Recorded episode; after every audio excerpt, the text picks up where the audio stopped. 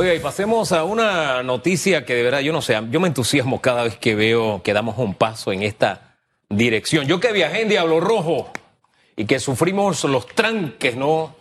Y vemos cómo la gente del oeste tiene que pasar tantas horas en la vía para llegar a sus casas, para ir al trabajo, viceversa, en fin. Ayer se dio un paso importante. Héctor Ortega es director del Metro de Panamá y está con nosotros. Don Héctor, muy buen día. Buenos días, Hugo. ¿Cómo estás? Buenos días, Susana.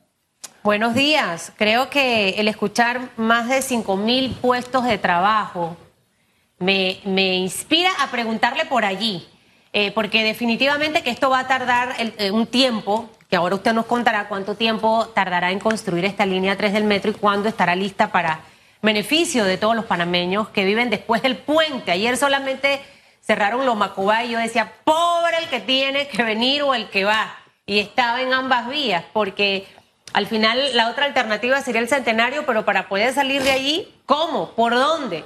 Eh, y en realidad esta solución eh, terrestre de transporte va a aliviar la vida de muchísimas personas.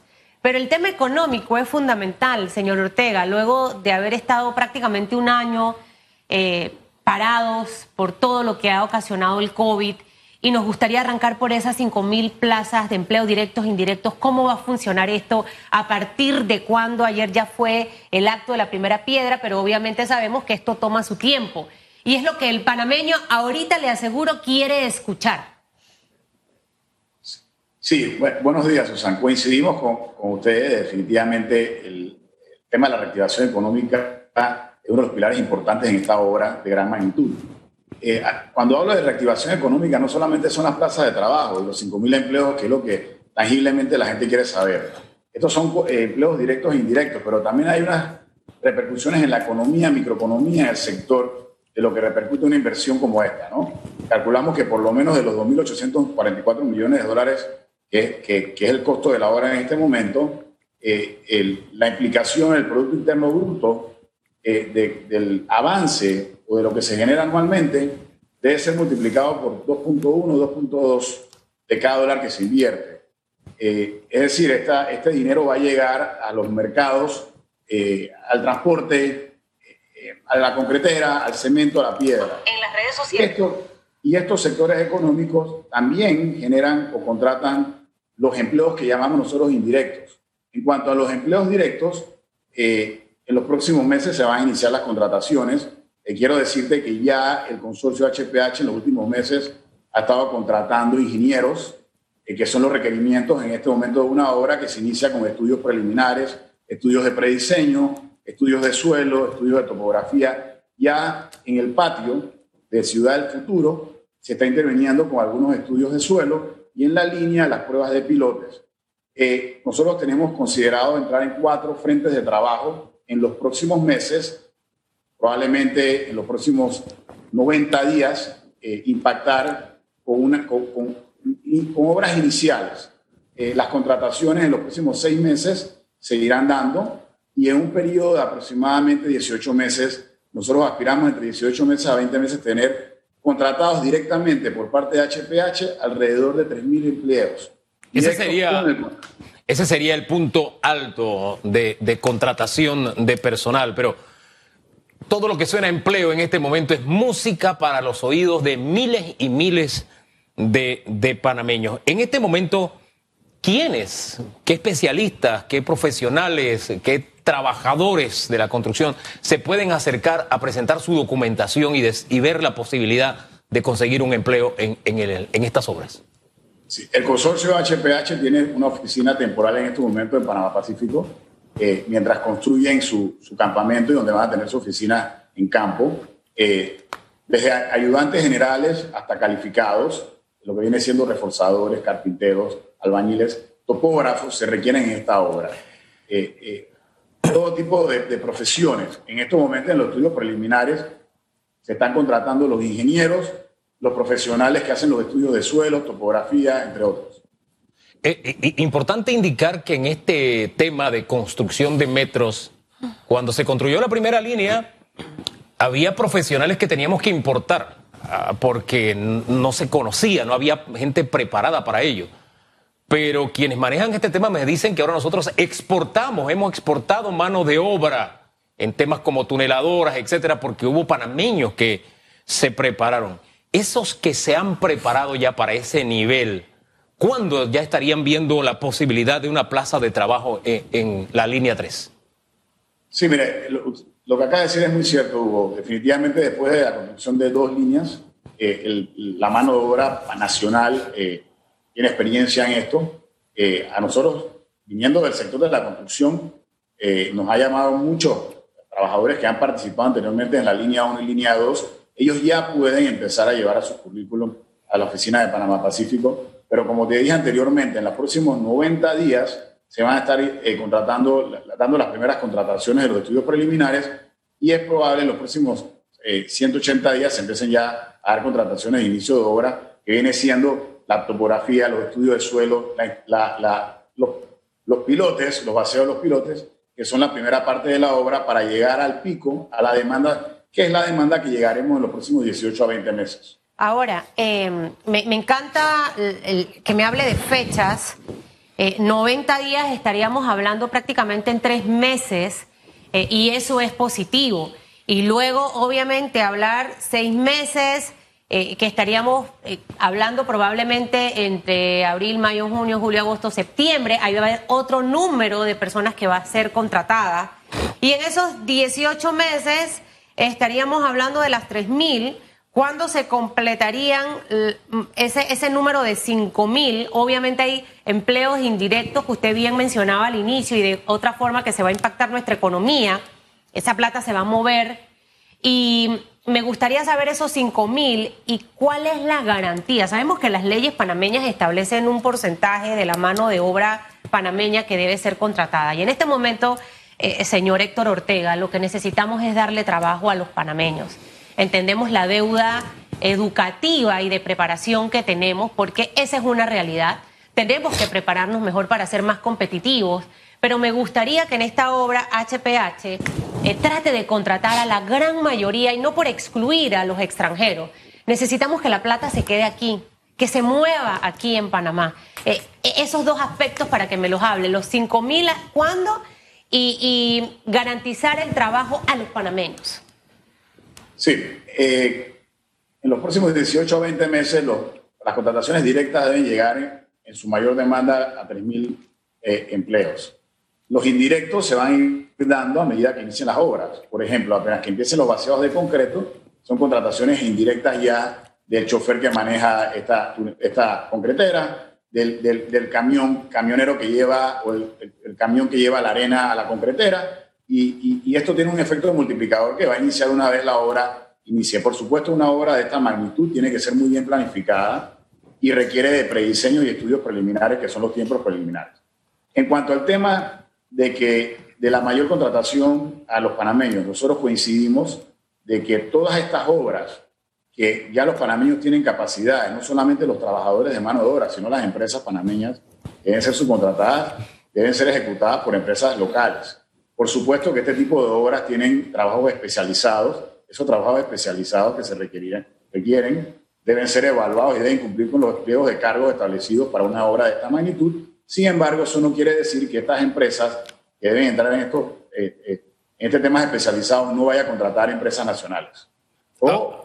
Trabajadores nacionales. Ahora bien, es una obra que tomará 60 meses. 60 meses son 5 años. Trasciende la administración Cortizo. Usted nos dice que se va a estar haciendo a través de, o van a abrir cuatro frentes distintos de trabajo. Esto quiere decir que antes de irse el presidente podría estar inaugurando una fase, alguna etapa de aquí a Raiján o por lo menos el túnel, que a propósito no hemos hablado del túnel y demás. ¿Cómo lo tienen concebido? ¿O simplemente el presidente deja andando la obra y el próximo le, corresponderá culminarla e inaugurarla? Mire, las mismas preocupaciones que tienen ustedes son las preocupaciones que hemos tenido los últimos ocho o nueve meses durante la pandemia para llevar adelante este proyecto. Eh, como sabemos, hay una pandemia mundial, no solamente en Panamá. Eh, eh, temas financieros a nivel mundial para poder llevar este proyecto adelante. Hubo retos importantes. Eh, gracias a Dios, con el apoyo del gobierno hemos podido darle continuidad a la red maestra del Metro de Panamá. nosotros, cuando hablamos de cuatro hitos, estos son planes, planificaciones establecidas hace varios meses cuando nos preguntamos las mismas preguntas que, nos están haciendo, que ustedes nos están haciendo en este momento. ¿Cómo podemos impactar positivamente y contratar lo antes posible a trabajadores y que se impacte y, que ayude a la reactivación económica? Esos son los primeros cuatro frentes de trabajo que hemos establecido donde podemos impactar en los próximos 90, 120 días. Sin embargo, una vez la obra se desarrolla, se van a abrir diferentes frentes de trabajo. En cuanto al tema de, de, que si el, la de gobierno, bueno, en esta oportunidad eh, la línea 3 eh, se va a extender a otro gobierno, por supuesto. Tenemos un año de pandemia. Esta reactivación económica, esto no es tocar un botón y, se reactiva, eh, quiero expresarlo.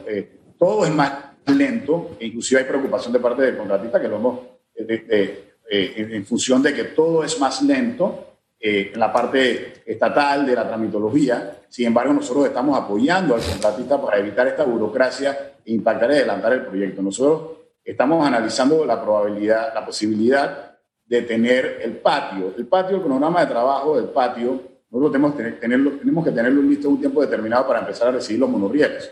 Y eso toma alrededor de 33 meses. Una vez logremos eso, es posible que nosotros podamos poner a funcionar parte de la línea, que va a ser un gran alivio, porque nosotros tenemos un circuito corto y uno largo, y va a ser un alivio que podamos eh, eh, poner a funcionar la línea con algunas estaciones, no todas las estaciones abiertas, pero con algunas estaciones de Ciudad del Futuro hacia Panamá Pacífico.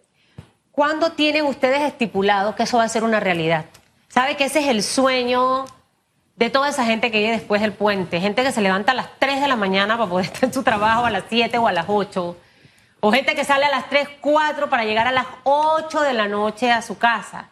Eh, un, tiempo estipulado a lo mejor de estas, de estas estaciones que se pueden abrir antes. E, e, ese, ese tiempo, ¿cómo lo tienen calculado, señor Ortega? Mira, Susana, en este momento nosotros hemos planificado un programa en función de iniciar la obra y, y resolver los problemas y los retos que tuvimos para pasar, cruzar el canal de Panamá. Nosotros tenemos un cronograma total de 62 a 64 meses que vamos a hacer todo lo posible de recortarlo, si está, sin embargo, este tipo de obras eh, de esta magnitud puede atraer imprevistos.